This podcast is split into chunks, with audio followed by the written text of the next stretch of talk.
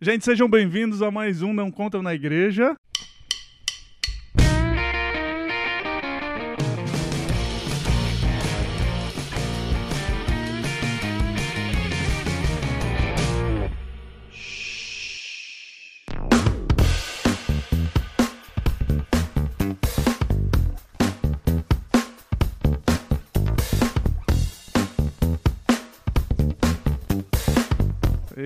Começar, eu quero dizer que eu sou pai de cachorro. e a gente, a gente tá com uma galera aqui, eu não, me- eu não faço parte desse grupo, mas alguém tem que ficar aqui nesse meio pra é, tentar colocar ordem na bagaça. Mas a gente tá com uma galera aqui de pais, novos pais, futuros pais. Queria pedir que eles se apresentassem e tentassem dizer é, uma coisa só que eles sentem falta ah, de antes da paternidade. Eu sou o Daniel, sou pai do Jonathan e da Sofia e eu tenho saudade da liberdade.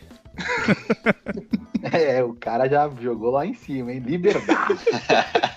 Eu sou o Vitor Thiago, ou Alquinho. A minha filha é a Olivia, ainda está na barriga, então eu tenho saudade de tudo que a gente não viveu ainda. Ai, que lindo. Eu sou o Moica, né, vulgo Felipe, pai do Daniel e o Gabriel que vai chegar ainda. Eu tenho saudade de acordar sozinho, né? Sem alguém pulando em mim, subindo na cama.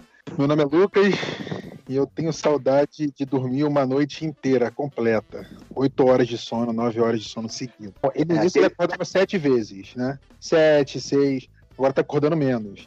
Eu já tô ligando pra pediatra dele pra pedir, sei lá, me dar gadernal, sei lá, um, um remédio desse aí pra dar pra ele, pra dar um gabalon, pra dose, dose, dosezinha de vodka antes de dormir ajuda. Cloroquina vai bem, viu? Cloroquina vai bem, vai bem demais. Pode, pode usar. Meu nome é Lucas Vanoni, ah, sou conhecido como Xambinho e sou pai do Vicente. Eu tenho saudade de fazer qualquer plano e eles darem certo. Meu nome é Marcelo, sou pai do Heitor e do Pietro. E eu tenho saudade de usar o banheiro sem que nenhum dos dois bata na porta e diga: pai, quero cagar, pai, quero mijar. É impossível. Bom, então, eu sou Valdemar, cara, pai do Arthur. é, e o que eu tenho saudade é de quando eu, eu limpava só o meu traseiro, não precisava limpar o dele também. Gente, é isso aí. A gente tá com essa galera aqui fazendo esse especial do Dia dos Pais. Talvez não o que você esperava ouvir, mas é o que a gente pode oferecer, né? Com esse grupo que tá aqui hoje. Mas é, a gente tá aqui com o Alquinho, que ele, na verdade, ele ainda não tem a prática, né? é, de ter a criança nas mãos, mas todos os outros já são pais aqui, alguns recentemente, né? Como o Val e o Xambinho. E a gente vai contar um pouquinho dessa vida maravilhosa que é ser pai, né? Eu acho que o nosso objetivo até o final do podcast é não assustar o Alquinho. E aí lá no final a gente pergunta pra ele se ele tá assustado ou não. Eu acho que esse- esse é o objetivo. Não, já foi. Na Já foi? Já foi.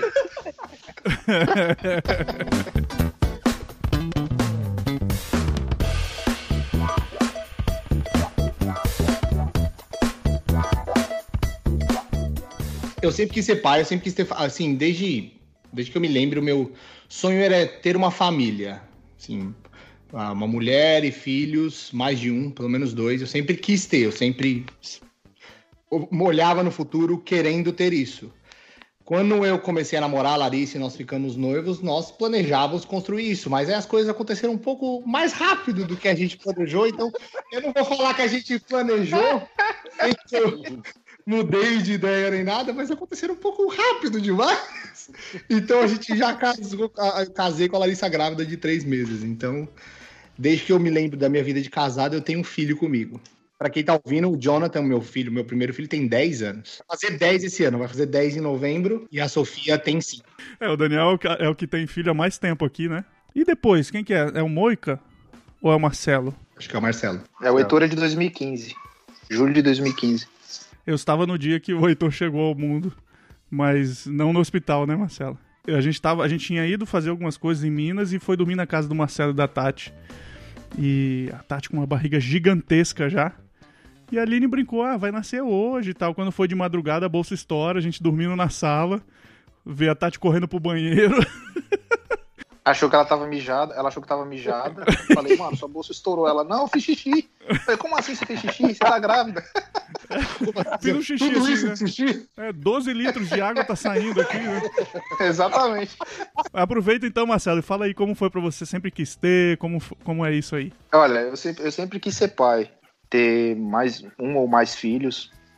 E o Pietro veio em seguida, assim, a gente também não, o Pietro a gente não estava esperando mesmo, né? A gente imagina, a gente a Tati saiu de uma gestação de o Heitor tava com um ano já e a gente ela desmamando o Heitor ainda e aí de repente fica grávida do Pietro. né? E aí, aí estamos aí já há cinco anos sem parar cuidando de crianças. Mano, eu, eu sempre quis ser pai. E o Dani veio num momento assim, bem. Bem importante pra mim pra Ju, que a gente tava saindo das, das escolas que a gente dava aula, a gente tava caindo. eh, a gente é missionário, né, em tempo integral. Foi, Tipo assim, a gente, bem na época, foi tudo no meu- ao mesmo tempo, né? Melhor Foi momento. muita novidade. Nossa, mano. Cara, é, é, é muito doido você pensar isso, né? Um um amigo meu falou isso na época que a Ju tava grávida. Ele falou assim: Cara, a minha esposa teve filho. Aí a gente chegou em casa, um olhou pra cara do outro e falou assim: Esses médicos são malucos. Colocar esse bebê recém-nascido na mão da gente. É, é meio isso, sabe? Tipo, você, você fala: Cara, sou pai agora. Nossa, mano. E não cai a ficha, né? Aí te acompanha na, na, na gestação, vai, mas nossa, cara, demora muito pra cair a Cai a ficha. ficha quando, assim? O meu caiu quando, quando eu peguei o Dani no colo. Quando eu, Eu peguei que- na mão, assim, que a enfermeira ainda tinha acabado de, de nascer tal, limpou ele. Daí eu falei assim: Ah, você quer pegar, pai? Eu já mostrou pra Ju, tá? Falei, ah, quero. Quando eu peguei, eu falei, vixe, mano. Sabe? Daí- Ferrou. Nossa! Pra mim Porque- também foi a mesma coisa. Foi É. quando eu peguei o Vicente no colo também, só que parece que até hoje, assim, alguém vai vir buscar ele, sabe? Deixaram um adolescente cuidando do- da criança, sabe? Parece que eu nunca tive, fiquei preparado pra ter um filho, assim, mas foi bem nesse momento também. Isso que o Mônica falou é, tipo, é muito verdade, assim, eu, eu, eu fico pensando assim, mas eu penso em, em relação a Deus, eu falei, cara, como é que Deus deixou eu cuidar do Noah? É que... Caramba, corajoso pra caramba, né? Porque, assim, mas assim, a ficha caiu, foi na hora que, né, é, abriu o beiço, né, na, na barriga da Nemaida, aí puxa, já nasceu enorme pra caramba, compridão, aí sai, né, bota no ladinho pra pesar, não é isso? A pediatra vai junto. Isso que vai pesar, que a pediatra vai, pai, vem aqui, vem aqui pra se acompanhar. Ela falou, pai, vem aqui. Aí, Aí tu olha, tá ali, filho. aí sentiu. Teve outro momento pra mim também, que foi bem marcante, que foi a saída do hospital, assim.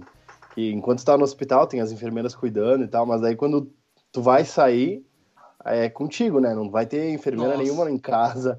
E aí eu acho que pra mim foi bem, bem marcante esse momento também. Hein, Chaves? Praticamente você olha pra trás, assim, no retrovisor do carro, a enfermeira ficando no hospital, e você chorando, né? Aquela música levar de ela fundo. né? Pega o filho na primeira vez, que você fala, mano, essa vida tá dependendo de mim completamente, assim. Aí você olha e fala, que essa criança não tem força pra fazer nada. Então sou eu que tenho que fazer, prover pra ela alguma coisa. E eu, nessa hora dá aquele estalo.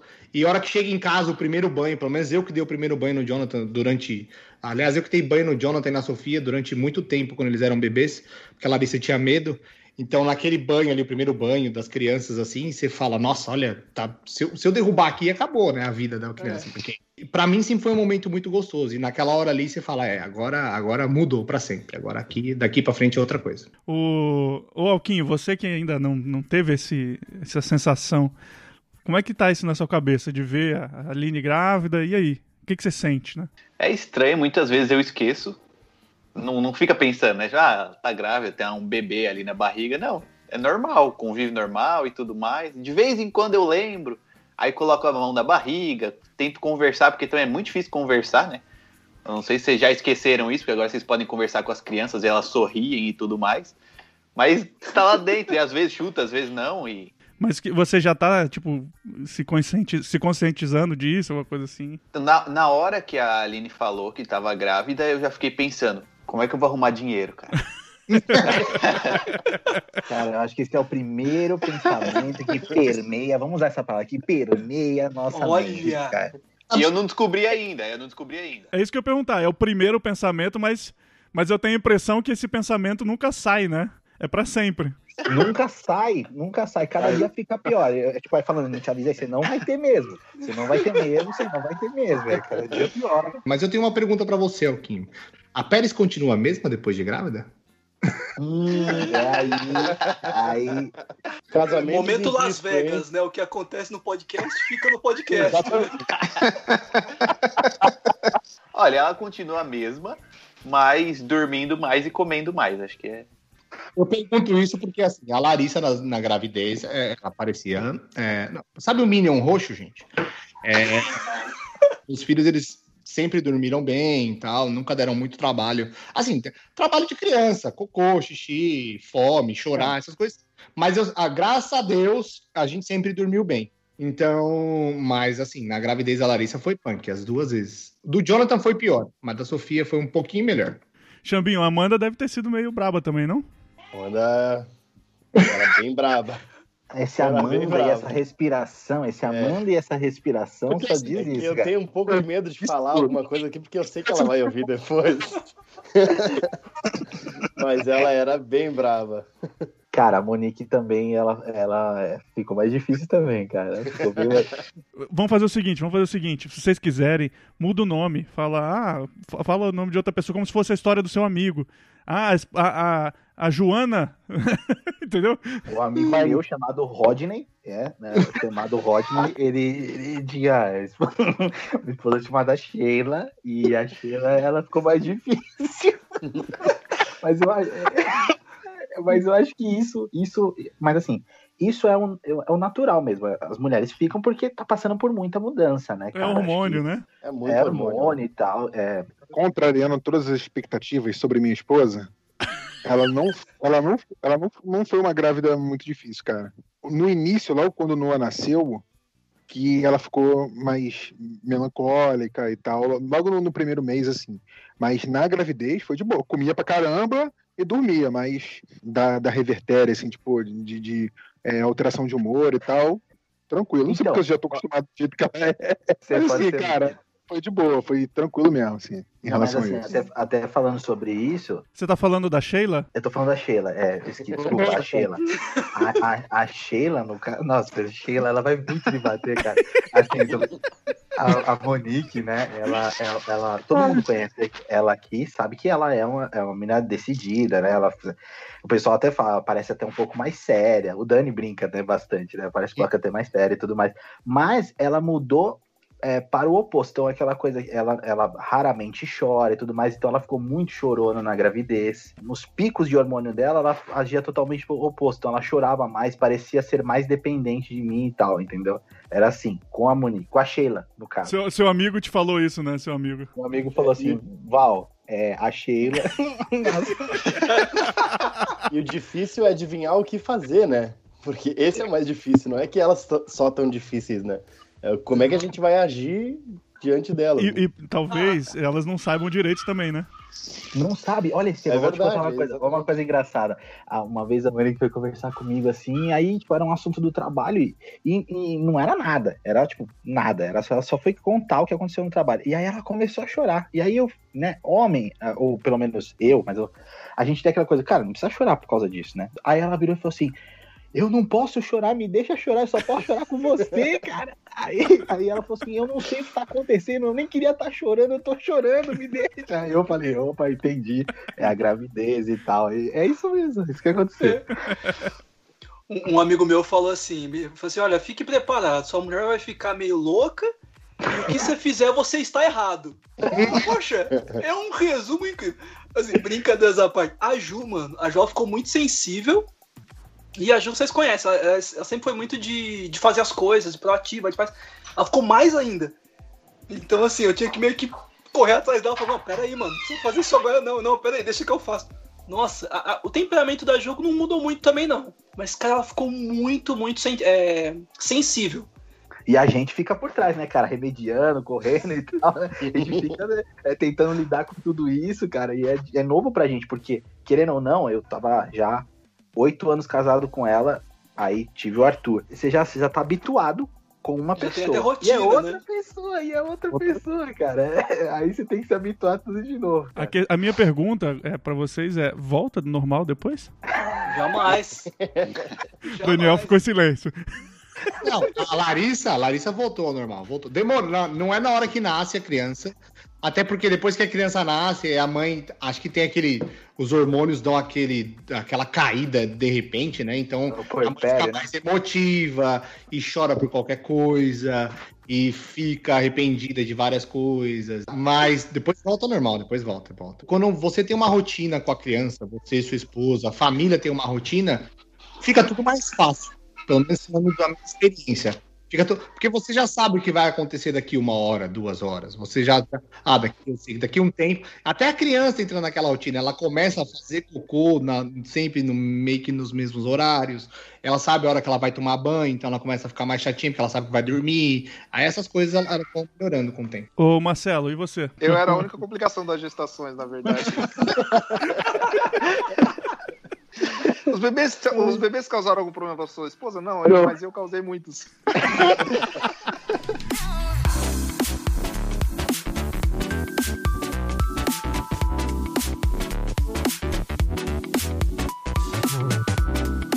A gente brincou no início, né, essa questão, dado que você sente falta, mas a, a vida muda completamente. E a, e a pergunta de verdade é: vocês realmente sentem, sentem falta do- da vida antes, né? Porque eu acho que não, né? É muito louco, cara. Assim, essa pergunta é muito louca. Se você for parar pra analisar, porque. Primeiro, dando um exemplo, né? Às vezes você tá tão imerso na, na, na questão, principalmente quando é recém-nascido, de cuidar e tal, né? É, é fralda, muita fralda, é, é mamar e dormir, aquela coisa e tal, né? E você tá tão imerso que às vezes você fala assim: caraca, velho, isso, aqui não é pra mim. Às vezes você pensa assim, né? Você, você tem esse pensamento: meu, isso aqui, sei lá, cara, será que um dia muda tal? E aí rolou uns dias assim que a Monique falou assim, ó, meu, vamos, vamos, vai buscar alguma coisa lá na rua, vai buscar um lanche e, e, e- cara, aí eu peguei a sancheta, andei com uma liberdade que eu nunca tinha visto, né, cara? E andei assim, 50 na os caras buzinando aqui, assim, cara, pra eu pra sair da frente e tal. Mas assim, quando, é, quando eu tava lá comprando, verdade que eu fiquei um tempo fora e aí, tipo, dá aquela desopilada, mas aí eu comecei a falar, mano, saudade de estar lá com eles. É, então, é, é uma coisa muito doida, porque você imerso na situação, você você às vezes fica um pouco sobrecarregado ou pensando, de, caramba, tal. Mas quando você sai um pouco, espalha um pouco, você vê que aquilo ali é o lugar que você quer estar, cara. E é o que eu, é o que eu queria com a Monique. É, quando a gente fala assim, saudade da infância, talvez essa saudade seja por causa que eu não tinha preocupação de pagar boleto. Mas eu sei que cada fase da minha vida eu vivi bem. Então, a minha infância, eu brinquei muito, joguei muito, muita bola, vivi bastante. A minha adolescência também, a minha juventude também com a Monique. Então, cada fase, talvez você olhe para trás e fale assim, saudade de não ter a preocupação, mas eu não queria voltar. A mesma coisa com o filho. Talvez eu tenha saudade de poder eh, maratonar uma série até as três da manhã. Mas a- o momento que eu estou agora, eu estou muito feliz e realizado, entendeu? Então é isso, você, você acaba olhando e deu muita saudade. e Foi isso que aconteceu eh, comigo quando eu saí 10 minutos para buscar um lanche na rua e voltei. No, no meu caso, por exemplo, com as crianças grandes, é, Johnny quase 10, a Sofia 5, eu não vejo minha vida sem eles mais. Por exemplo, a Sofia tem 5, vai, ela é mais nova. Eu não lembro da minha vida antes da Sofia, assim. Outro dia eu tava lembrando de uma viagem que eu fiz com a Larissa. Eu não tinha a Sofia, eu só tinha o Jonathan. Eu, falava- eu, eu parei pra pensar, falei, nossa, a Sofia não tava nessa viagem. Que engraçado. Porque hoje tudo que a gente faz, e ainda mais como a gente mora fora e é só a gente, agora o Esteve e Aline moram perto da gente. Mas até então era só a gente, e meio que a gente fazia tudo só nós, né? Então, você lembrar das coisas, por exemplo, lembrar das coisas sem a Sofia, ou lembrar das coisas sem o Jonathan, pra mim é quase impossível, acho que lembrar alguma coisa sem o Jonathan e a Sofia. Ainda mais como a Larissa casou, casou a gente casou grávidos, ah, eu não lembro ah, alguma época do meu casamento, da minha vida, né, com, com a Larissa, de não ter uma criança, de não ter um filho perto. E eu não, eu não consigo nem ter saudade dessa época. Eu concordo com os dois pais aí, o Dani e o, e o, e o Val, que falaram sobre. A gente, é- é- a, gente, a gente não consegue desassociar mais. A gente não consegue desconectar mais a nossa história com a. A gente não consegue ver mais a nossa família. Tipo, é só eu e a Tati, por exemplo. A gente não consegue mais. Os meninos são parte indissociável, assim, sabe?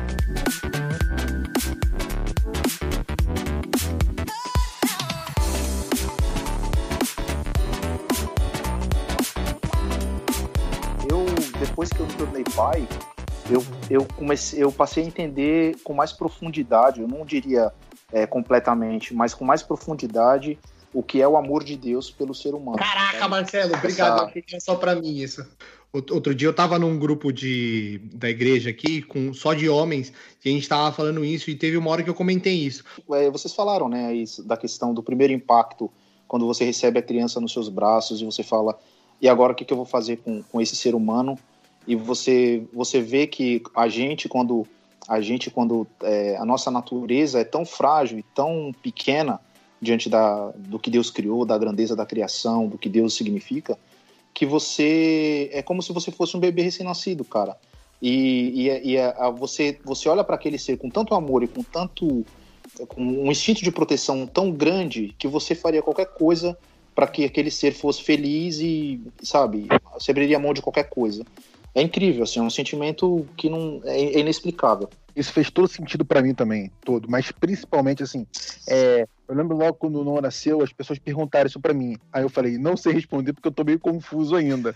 Mas a, a, a partir do momento que o Noah foi, foi crescendo, e na fase que ele tá agora, por exemplo, quer, quer botar a mão no ventilador, quer abrir o vaso botar a mão para pegar merda no vaso, essas coisas. E toda hora você fica falando, não. Você pode dar descarga. Não, exatamente. É, aí, aí você fica Noah, desce daí, Noah, sai daí. Aí eu viro para ele e falo, caramba, eu falo não para ele o tempo todo. O tempo todo eu tô falando para ele, cara, desce daí e é 20 vezes no, em uma hora, você fala 50 vezes. Eu falei, cara, Deus faz isso com a gente. Deus é. fez isso com a gente o tempo todo, cara. É, a paciência que eu preciso ter com o meu filho e que eu tenho e muitas vezes me falta, Deus tem com a gente, cara. Aí, aí você dá muito valor a Deus, né? Aí você fala, é Deus, eu te entendo. Fala, cara, que trabalho que eu dou pra Deus, meu irmão. Olha só que teste que eu sou. Eu, cara é, é, é, bem isso mesmo, sabe? Você conseguir ver isso. É, é muito claro essa, essa questão depois que. Eu acho que Deus lá em cima chegou e falou assim: eu vou mandar um Noah pro Lucas para ele aprender. Ele vai ver o que é bom pra tosse. Tem a galera que conhece, que viu ele pessoalmente. Ele é saci, cara. Ele é virado um samurai. Aí todo mundo fala: Ah, Por que será, né? Gostei, Neymar com calminhos, né? Aí eu viro pra minha mãe e falo assim, mãe, eu não era assim desse jeito não, sei lá. Não, você não era assim não. Você era super calmo. Lógico que, lógico que você era. Agora você tá vendo o, você, o, o, trabalho que você me deu, tipo assim, entendeu? Pô, você coloca o seu lugar aqui, cara. Isso aí é, é, faz parte da vida da criação. Hein? A galera mais velha aí, pra poder dizer que é isso aí mesmo. Todo dia é um não. Por exemplo, eu tô no trabalho, cara. Eu chego no trabalho, cara, eu chego em casa, eu entro em casa, eu olho pra ele, no desce. Caraca, acabei de chegar em casa. Acabei de chegar em casa. Pô, eu quero pegar ele e dar um beijo nele. Não, eu olho pra ele e falo, desce daí. Eu achei que era só eu que chegava em casa. Sai daí, desce, arruma isso, faz isso, faz isso. aí, aí a gente se sente mal às vezes. Caraca, pô. Ah, e desculpa aí os pais de pet, mas nada, nada, nada, nada se compara a quando você chega em casa, antes do corona, né? Quando a gente trabalhava fora e eu chegava em casa e tinha dia, quando não tinha bronca, eu lembro do Jonathan, o Jonathan vindo me abraçar, papai, vamos brincar. Ou então a Sofia, bebezinha ainda no cadeirão, assim, levantando o bracinho e pedindo colo quando você chega. Cara, tudo bem, ah, quando o cachorro. Você chega, o cachorro faz festa, mas a criança é diferente. Desculpa os pais de pele. eles não precisam fazer nada, né, mano? Eles não precisam fazer nada para dar essa alegria pra gente, né, mano? Exato, exato. Não, paga tudo, todo aquele nervoso que você passou, tudo aquilo. A hora que ele faz aquilo, você fala, ah, tá, tá bom, tá, vale a pena. Cara, isso, isso é um negócio também, voltando ao que o Marcelo falou, de da gente entender um pouco de, de sei lá, como o pessoal fala de atributos de Deus, né? Cara, eu pensava muito isso. Às vezes eu vi o Dani no berço assim, ele tava bem, tava sem dor, tava alimentado, tava dormindo, então isso me fazia feliz pra caramba, sabe? Era um momento uhum. muito alegre do meu dia ver ele bem, ele de boa, sabe? E daí às vezes eu ficava refletindo muito nisso, assim, cara, às vezes a gente é, até mesmo por causa da nossa da nossa do cristianismo brasileiro, né? Muito ativista, muito ah, e parece que é assim, ah, ou você tem que fazer de tudo, aí você é um super crente, ou você é um porcaria porque você não faz nada, né? Cara, e, e daí você vê isso, você fala assim, cara, Deus ama a gente, Deus ama a gente, o amor é muito maior, né, do que eu não consigo comprar esse amor, né? Assim como meu filho não, ele tá fazendo nada, cara, até para se limpar e não pensou come e caga, né? Não consegue fazer nada, né? Tipo, né? Nada, Esse ser humano não aí não consegue fazer nada. E acrescentando até um exemplo também sobre isso, né? É, outra coisa também é quando você é, eu tô na fase de tentar dar é, ritmo pro, pro Arthur, né? A questão de, de rotina da família, né? Tô, tô aqui ensinando para ele e tal, e o bebê vem desprogramado, né? Foi uma coisa que eu conversei com o Dani, né? E a gente que é de, a gente que é de exatas, velho. Mano, computador é, computador é if else e acabou, meu brother. Você ensinou o computador a fazer. A criança, velho, ó, duas semanas, três semanas ensinando, pôr no mesmo horário. E aí, tem dia que o cara, o, o bebê acorda totalmente fora do padrão, né? E aí você fala assim, meu Deus, eu já ensinei. né? Não Tipo, é- consegue, não consegue. não Impressionante. consegue. Você ensina, né? E, e, e, a criança, vamos falar assim, você ensina, até um pouquinho mais velho, né? Você fala pra criança, ó, é assim, assim, assim, não faça dessa forma tal. E aí ele vai lá e repete, acaba, acaba errando.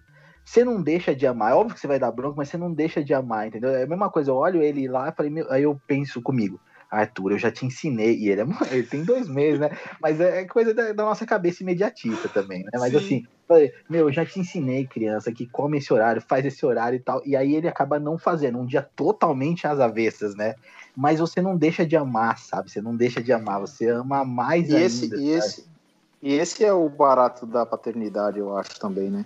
Que, é, igual vocês falaram aí, não existe uma receita, você falou, Val, não existe uma receita pronta, né? Pra gente ser pai. Então a gente vai aprendendo com os erros, com os acertos, a gente vai aprendendo com, com, essa, com essa variação de horário da criança, é, de acordar, de dormir, de mamar, é, de cagar na sua mão. Os meninos mijavam na minha cara sempre que eu ia trocar eles. Merecido, Então, assim, merecido.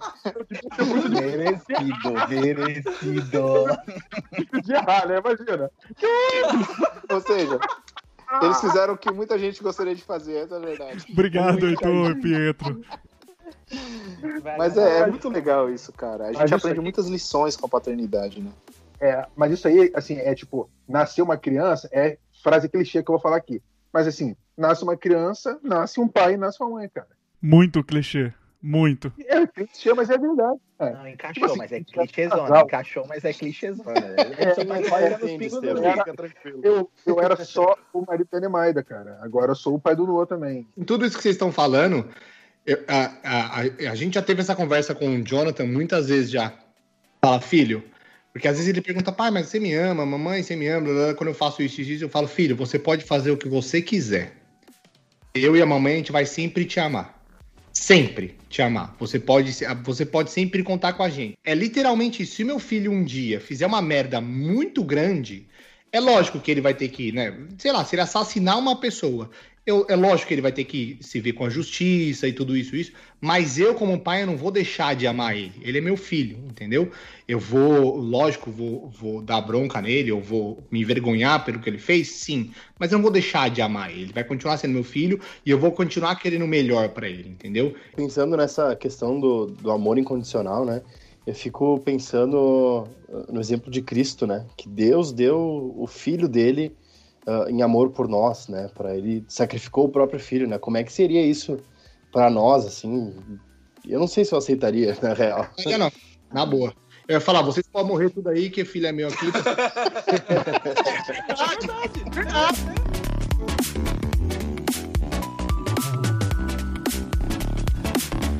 Pra mim, que tô de fora né, desse, desse grupinho aqui seleto, é, talvez seja mais fácil falar, mas é, são coisas que eu sempre converso com a Aline, com base, tipo, na minha vida. Eu, eu fui filho, né? Então, eu- nesse ponto de vista, a gente pode sempre, todos nós podemos falar.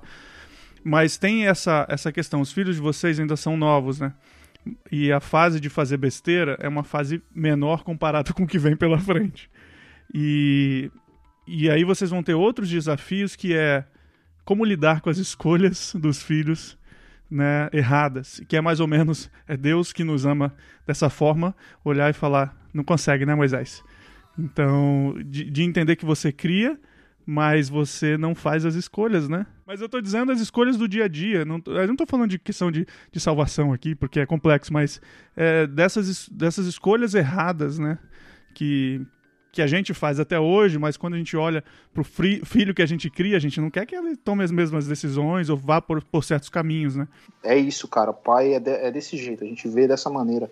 É, até, sei lá, o meu filho tem uma cosmovisão diferente da minha, que, sei lá, ele, vira, ele vai virar muçulmano, ou ele, é, vai, vai ter algum tipo de prática que é que a Bíblia condena, por exemplo, eu não vou deixar de amar meu filho, cara. Desculpa. Então, assim, embora eu não vou concordar com ele, não necessariamente vou concordar com ele, mas eu jamais vou virar minhas costas pra ele, eu jamais vou fechar a porta da minha casa pra eles.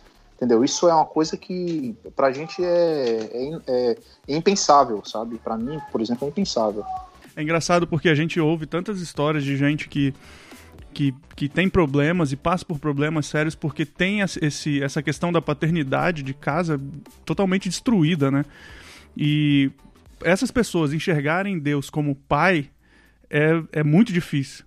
Então fica também uma responsabilidade para vocês de refletirem é, a paternidade de Deus na vida dos filhos, né? Uma vez eu tava falando com uma psicóloga, ela me falou, né? Se eu entendia a relação de Deus, de ver Deus como um pai e tudo isso, porque eu, eu perdi meu pai quando eu tinha três anos, né? Então eu, eu não tive pai. É, e para mim eu nunca tive problema com isso, porque é, do, da- do meu ver, a, a minha mãe sempre supriu muito bem essa parte, então para mim nunca fez falta disso. Como eu nunca tive pai e hoje eu sou pai, para mim, quando o Jonathan nasceu, foi uma dos, dos meus dos meus pensamentos. Eu falei, como é que eu vou fazer? Porque eu não tinha nenhum exemplo do que fazer, o que era certo, o que era legal, o que não era legal. Eu falei, cara, que, que eu tenho que fazer para ser um bom pai, né? E eu acredito hoje que eu sou um bom. Lógico que eu não sou perfeito, não existe pai perfeito, todo filho vai pro psicólogo um dia, Uns precisam mais do que outros, mas, né? Exato, mas eu tinha muito isso, né? De tipo, meu, como é que eu vou fazer? Mas é, o que a gente já falou aqui, quando a criança nasce, você vai vendo o que você tem que fazer, as situações, você meio que fala, não, acho que se eu fizer isso aqui é certo. Putz, não é certo. Então, beleza, isso aqui é o risco do meu caderninho. Próxima vez eu vou tentar dessa maneira. Até você achar o jeito certo, né? O Val falou muito aqui que não existe receita para paternidade e realmente não existe. Se você vai ser pai, Alquinho que tá aqui com a gente, cara, pega o máximo de exemplos que você pode e tenta daqueles exemplos ali tomar um fazer um bolo para você, porque cara, eu posso vir aqui com 10 maneiras de criar o seu filho e as 10 maneiras ser errada para você, porque seu filho vai reagir de uma maneira completamente diferente nas coisas que eu vou te falar. Os filhos não nascem iguais, né? Então tu vai ter que adaptar essas rotinas, essas questões ao teu filho, né? Então vai Exato. depender muito. Os filhos não nascem iguais e, e quando você tem mais de um filho, você tem certeza de que os filhos não nascem iguais, porque um filho é completamente diferente do outro, mesmo que eles sejam muito parecidos fisicamente. Por exemplo, o Heitor era uma criança extremamente calma, ele demorou um pouco mais para caminhar, para andar, para falar, mas o Pietro já é totalmente espoleta, andou mais rápido, falou mais rápido. Então, assim, é muito diferente de um filho pro outro também, né? Ah, eu acho que a- além de, de tudo isso que foi falado sobre buscar ah, saber as coisas e procurar né, aprender e tal, para adaptar ao nosso modo, ah, é bom a gente estar aberto a ouvir o que as pessoas têm a nos dizer, né? Não só a gente buscar os conselhos, mas estar aberto a quando alguém quiser falar alguma coisa, tipo, ah, tá fazendo isso que eu acho que não deve ser assim. Pra daí também pesar e ver o quanto tu pode aprender com isso, né? Porque eu vejo que tem vários casais, pelo menos amigos meus aqui, que são muito fechados, assim, né? Pra, pra A ideia é absoluta, amigos, né? A é, ideia, a pra ideia dar- é amigos darem pitaco, assim, sabe? Então acaba que eles têm o jeito deles e ninguém se mete, é isso aí, sabe? É, eu, eu, eu concordo com o Xambinho. Só tomem cuidado, vocês que não têm filho, querendo dar conselhos para pessoas que têm filhos. Exato. É muito. Olha, peraí, peraí, peraí, peraí, peraí. Assim, ó, eu queria. Você que tá ouvindo esse podcast, que sabe que o Daniel tá dirigindo a palavra a você, porque agora é uma. É uma É direto. Não sou eu. Você não tem filho, você é pai de pet, não é. Ó, gente, eu vou, eu vou ensinar. O cachorro não é igual a uma criança. Mas e, e se você e se você põe fralda no cachorro e leva pra passear no carrinho de bebê? Se- e se você faz e se você faz festa de aniversário pro cachorro?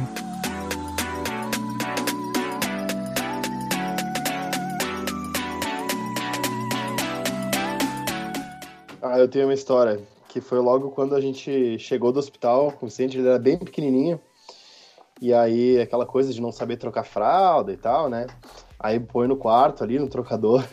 Cara, ele teve. Eu não sei o que deram no hospital pra ele, mas foi uma bosta explosiva, assim. E a gente tirou a fralda, cara. Tirou a fralda, assim, quando abriu pra trocar, ele soltou um. E aí veio bosta, veio pum, veio tudo junto. Foi, cara, tinha merda no teto do quarto, na janela, no chão. Cara, foi muito bom. Aí você olha pra uma criança tão pequena e fala: Como pode sair tanta merda de um ser É desse? que tem esse poder todo. Dava, Deve deu ser dois dias remédio. depois a gente tava achando lugar pra limpar ainda. Ah, Eu gosto disso, aconteceu isso quando, por exemplo, nossa, garoto tá fedendo. Aí eu já sei que tá cagado, né? Aí eu deixo os curiosos irem. Mas normalmente vai lá, a tia ou o tio, a avó, mete o dedo na fralda, aí vem o tolete, né? Deixa eu só entender um pouco, Lucas. Então você, o Noah, faz cocô na fralda e você deixa ele cagado pra essa pessoa pôr a mão no cocô dele, é isso? Não sou mau pai. Não, não é isso. Foi isso que eu entendi. Foi isso que eu entendi. Não Eu- todo eu tô- tempo. Não, não, de vez em quando só, não tem problema, faz bem pra pele. Exato. Você olha, tu vê que a fralda já tá lá embaixo. Aí tá tipo assim, nove e pouca da noite. Já é a hora dele tomar banho e, e, e coisa. Aí a gente deixa mais uns cinco minutinhos, que não vai fazer mal, né? Vai hidratar a pele aí. Aí esse tempo, o que acontece? Alguém, se alguém cismar de botar o dedo dele pra conferir, tola o dedo na bola. Mas se você é pai e nunca limpou bosta do seu filho, que é aquela bosta que tá até a nuca, o seu dia vai chegar. Fica tranquilo. Vai, chegar, vai chegar. Não, cara, esse negócio de bosta agora, o Noah tá fazendo cocô no banho. No banho agora. Eu tiro a fralda, eu boto ele em pé, aí daqui a pouco ele abaixa aqui e cai igual o é um tolete. Eu vou olhar. Pô, cara. Ah, não. Aí eu falo com ele, pô, filho, tá de sacanagem. Pô, aí ele olha pra mim, aí ele ri, pega o brinquedo. Isso, exatamente. Ah, Na minha casa tinha uma banheira. E ele gostava de ficar, a gente deixava ele na banheira, às vezes brincando um pouquinho e tal. Fica lá brincando com os barquinhos. Jonathan, o que, que é isso? Você fez cocô? Ele. "Aham." E ele brincando com o cocôzão lá. É bom, né? A, pessoa, a criança faz o próprio brinquedo, tá certo. É lúdico. Lúdico, lúdico é uma boa palavra pra isso.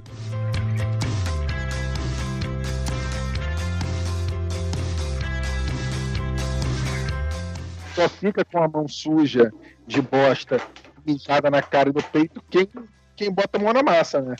Então, assim, É pra galera aí, pra galera aí que é pai aí, cara, não tem jeito. Você não é coadjuvante da maternidade. Você não tá, tipo, quebrando o galho da, dela e tal pra aliviar, não. Você tá sendo pai.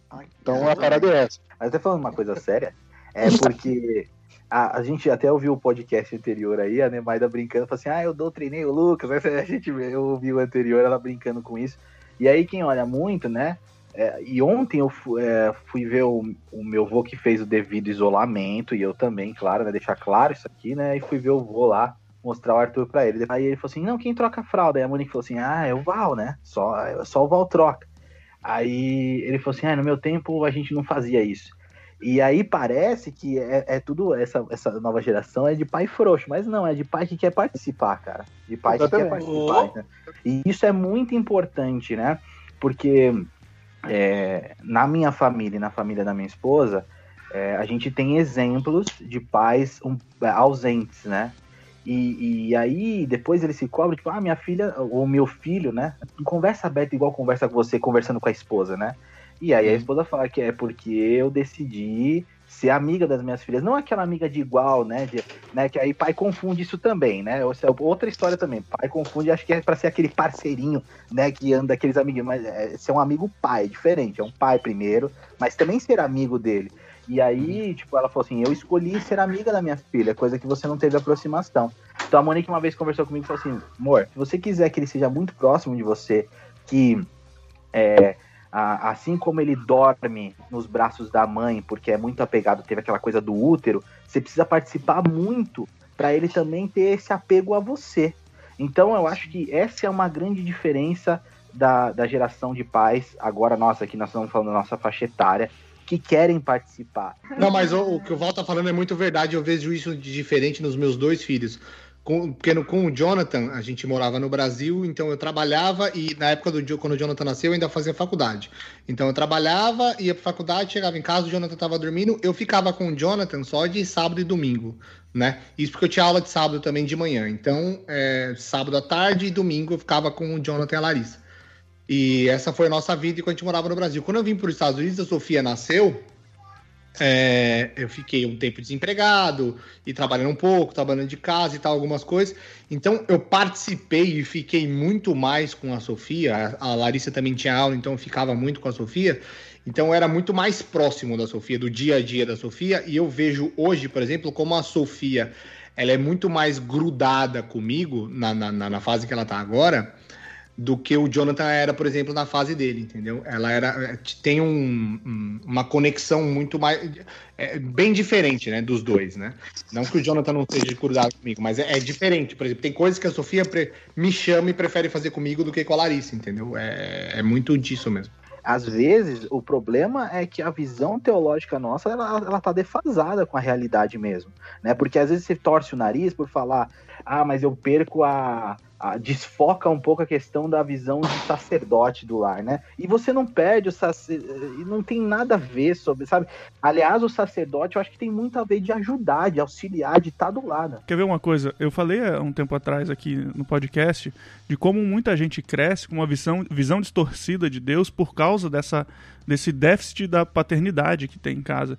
Então você, como sendo um pai presente que cuida do seu filho, você está sim também é, é, atuando na formação espiritual daquela criança.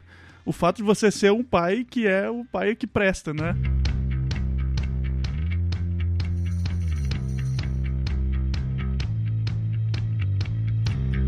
Meu pai para mim sempre foi um cara sensacional e um exemplo para tudo. É, faleceu já tem sete para oito anos, quase. E eu sinto falta dele até hoje, por causa dessa relação. E eu sei que eu fui privilegiado, nem todo mundo teve. O Daniel já falou aqui que o pai dele faleceu cedo. E muita gente é, não tem exemplos bons de paternidade, sabe?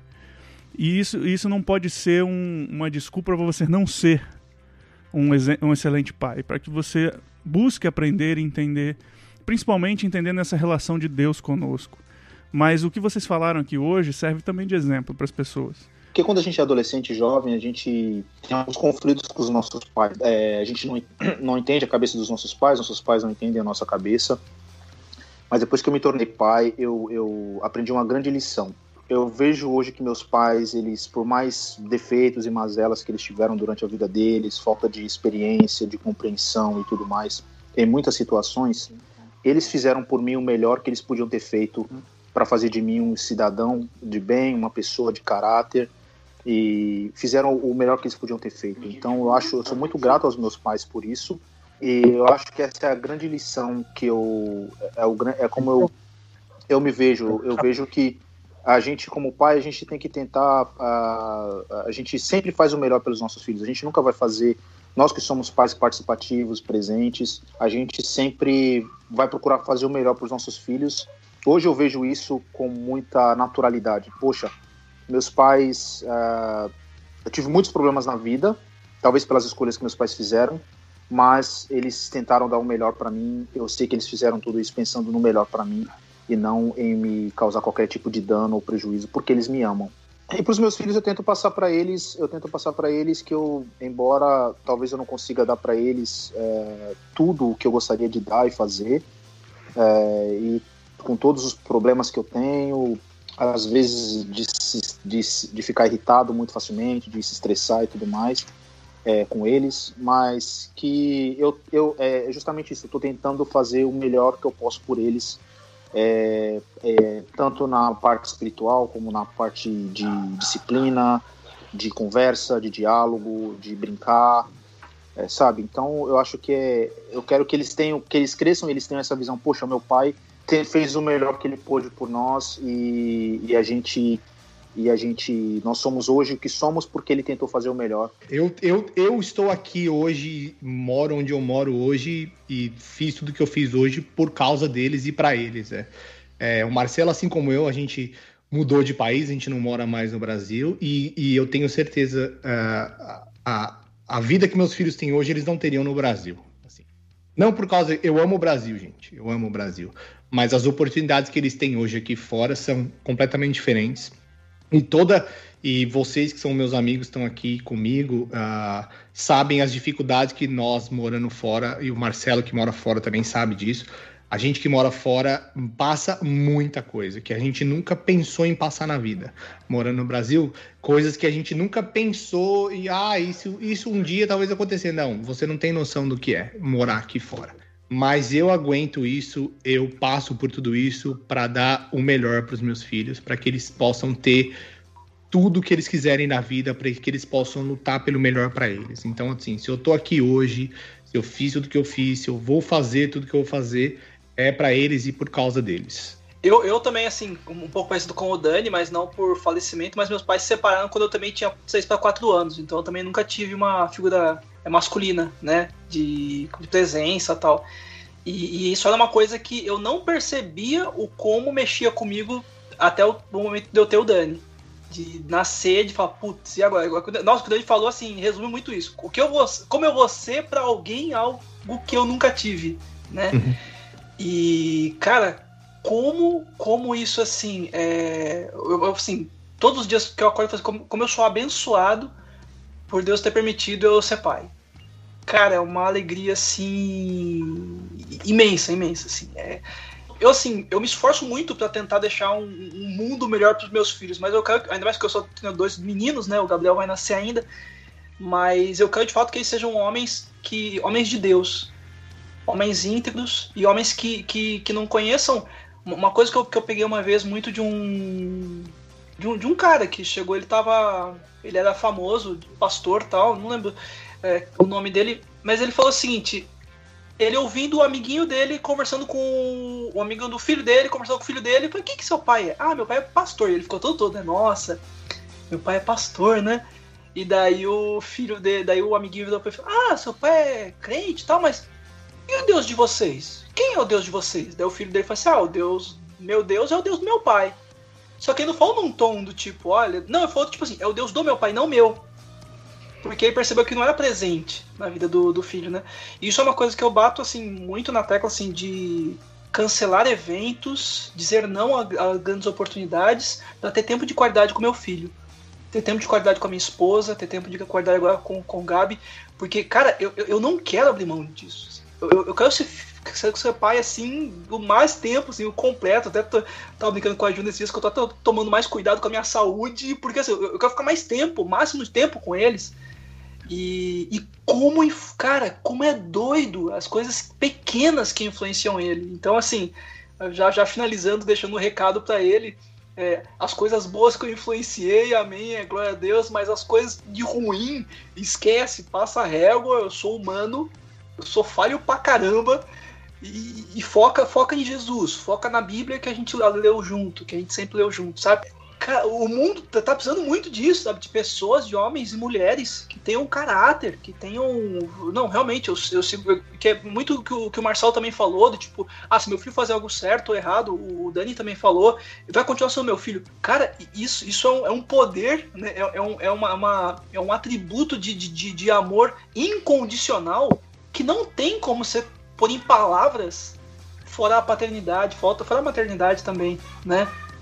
O, o, amor incondicional. Eu amo essa bendito menino que tá até me chamando agora lá, né? sabe? E ele não precisa fazer nada. Precisa amar mais ele, ou menos ele, né? Uhum. E um recado que eu queria deixar finalizando é isso. Meu filho, meus filhos, né? Cara, vocês não precisam fazer coisas a mais, não precisam ser os melhores de tudo para serem, pra serem mais amados por mim, pelo pai de vocês. Eu amo muito vocês, eu sempre vou amar vocês. E eu sempre vou lutar, como o Dani falou, como o Marcelo falou, a gente vai sempre lutar ao máximo pro, pro bem de vocês. Mesmo a gente às vezes errando, né? A gente vai lutar ao máximo para acertar mesmo e fazer vocês felizes mesmo. Quando eu me vi na função de, de pai, é, foi algo que, que mexeu muito comigo, igual eu falei no início, foi essa questão de demonstrar para dentro de casa a paternidade de Deus, né? Isso é algo que pesa muito no dia a dia, no cotidiano. Às vezes a gente, a gente fica chateado, a gente fica perturbado com, com o dia a dia, alguma coisa chateia a gente, aborrece a gente. E, por exemplo, no trabalho. Então, uma coisa que eu sempre eu pensava assim, eu falei, cara, eu não quero trazer para dentro de casa é, para o meu filho, para minha convivência com minha esposa, até algo que me chateou e que me fez mal naquele dia. Um exemplo, por exemplo, que a gente vai para o trabalho, que a gente trabalha lá e se aborrece, volta para casa e chega em casa, a gente de repente despeja é, na esposa ou no, no filho. Cara, eu não quero ser esse tipo de pessoa. Até por meu temperamento não é um temperamento muito fácil de lidar, eu sou um cara, assim, às vezes explosivo e tal. E quando meu filho veio, cara, isso foi algo que mudou muito na minha vida, na minha forma de agir é, com várias coisas. Por exemplo, no meu trabalho, eu acredito que eu sou um cara melhor hoje por conta da minha relação que eu tenho com meu filho. Eu acho que a minha relação de paternidade e meu filho melhorou me melhorou. Eu, eu sou um cara melhor hoje é, devido a essa relação que eu tenho de paternidade com meu filho, que eu tenho certeza que foi plantada é, no meu coração por Deus. É, foi algo que eu orava para Deus. Falei, Deus, eu não tenho capacidade de ser um pai é, aos pés do que meu pai é e ser um pai como o Senhor é. Então eu preciso da capacidade do Senhor. Que o Senhor de fato venha me quebrar eu venha ser algo, venha ser alguém é, relevante para vida do meu filho. Primeiro recado para Arthur, meu filho, claro. É, filho, eu, eu quero ser para você o seu porto seguro, né? E essa palavra parece, é, realmente ela é meio, é bem clichê essa palavra, mas eu é, quero usar o exemplo então para ajudar essa palavra, é, esse, essa palavra com o exemplo do filho pródigo. E independente do erro dele, a primeira coisa que ele pensou é: eu preciso voltar pro meu pai, eu preciso falar com meu pai. Hoje em dia tem muitas pessoas que quando acertam, elas pensam, ah, eu vou contar pro meu pai, vou falar com meu pai. Mas quando elas erram, elas pensam, cara, meu pai não pode nem morto saber disso. Eu não vou contar com meu pai. Hoje é a realidade de muita gente. E esse é o grande erro, porque eu quero que o Arthur, ele primeiramente pense, acertando ou errando, que ele vai vir falar comigo. Eu preciso falar com meu pai, sabe? Não aquela coisa de punição, mas ele compartilhar comigo. Eu quero ser esse porto seguro para ele. De erros ou acertos, ele vai falar sempre para mim em primeiro lugar: olha, eu preciso falar com meu pai, independente. E para você que está ouvindo, que você saiba que a paternidade de Deus é seu porto seguro. E independente de acertos e erros, você sinta essa necessidade de compartilhar com seu pai primeiro. E ele vai estar tá lá para te ouvir, assim como eu vou estar tá para ouvir o Arthur também.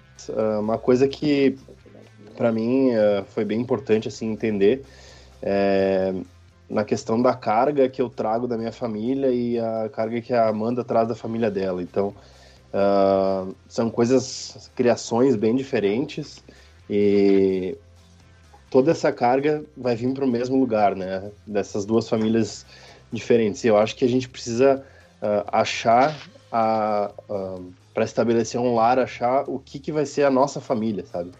uh, achar qual que vai ser o nosso estilo de lar, o, o que, que a gente vai querer passar para o nosso filho, né?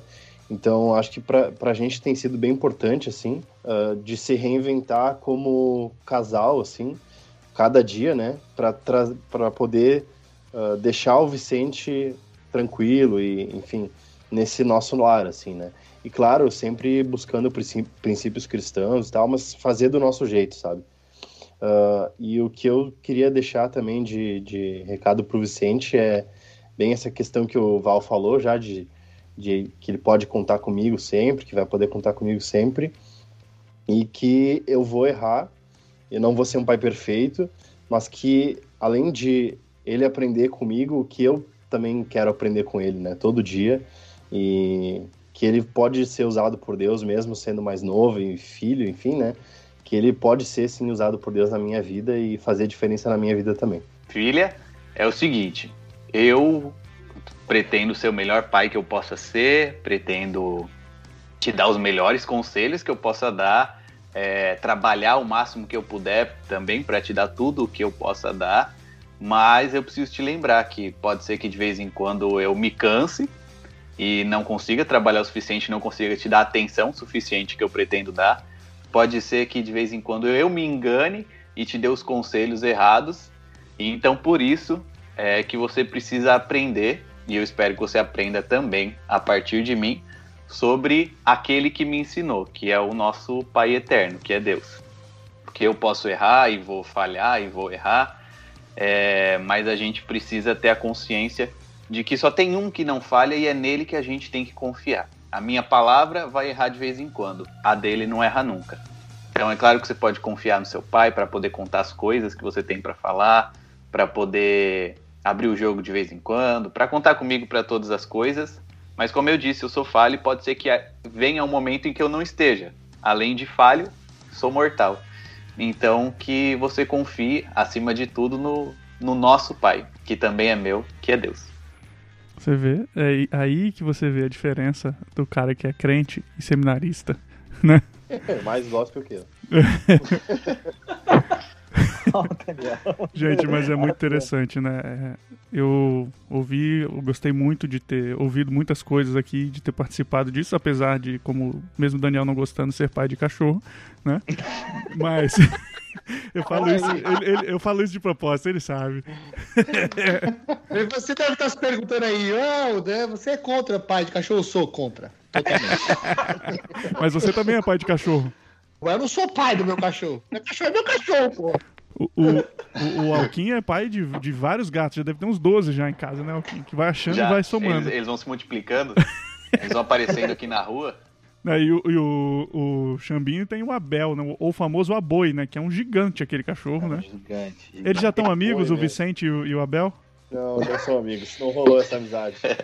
Ainda não tá rolando, é, rola ciúme ainda, né? É verdade. É assim com os filhos às vezes, né? Mas, gente, obrigado por esse papo. É, eu queria puxar o gancho do Alquinho. É muito interessante como a gente também pode ensinar os nossos filhos, também com as imperfeições, né? Para que os filhos olhem para as imperfeições com misericórdia e possam, no Senhor, entender a perfeição. Eu posso dizer que, lógico, tudo que eu sou, eu, onde eu estou, tudo que eu fiz, eu passei, a gente, com certeza eu devo ao Senhor, mas depois aos meus pais. E especialmente hoje, que a gente está comemorando o Dia dos Pais, ao, ao meu pai também. Então, o exemplo que ele foi de coisas que ele acertou e coisas que hoje eu posso olhar e falar: não, isso ele errou. Mas, é, principalmente no amor, né? Então, é, eu posso dizer sem, sem medo de, de tudo que eu fiz e as minhas decisões foram muito influenciados por ele e pelo exemplo dele até hoje.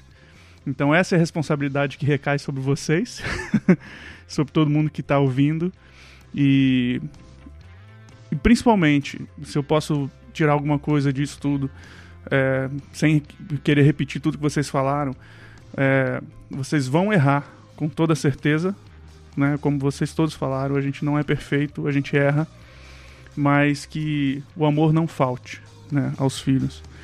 E é isso. Então esse é o recado, né? E eu falo isso como filho.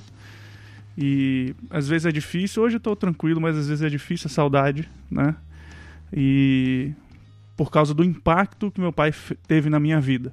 Então, é, que vocês sejam pais assim também, viu, gente? E é isso, valeu, Deus abençoe. Vocês querem falar mais alguma coisa? Pode falar. Tenham filhos, não tenham medo, tenham filhos. Mas eu, às vezes eu acho que tem gente que não deveria procriar, né? Mas isso é um outro assunto. Mas às vezes, às vezes, depois que procria melhora, ou não. Oh.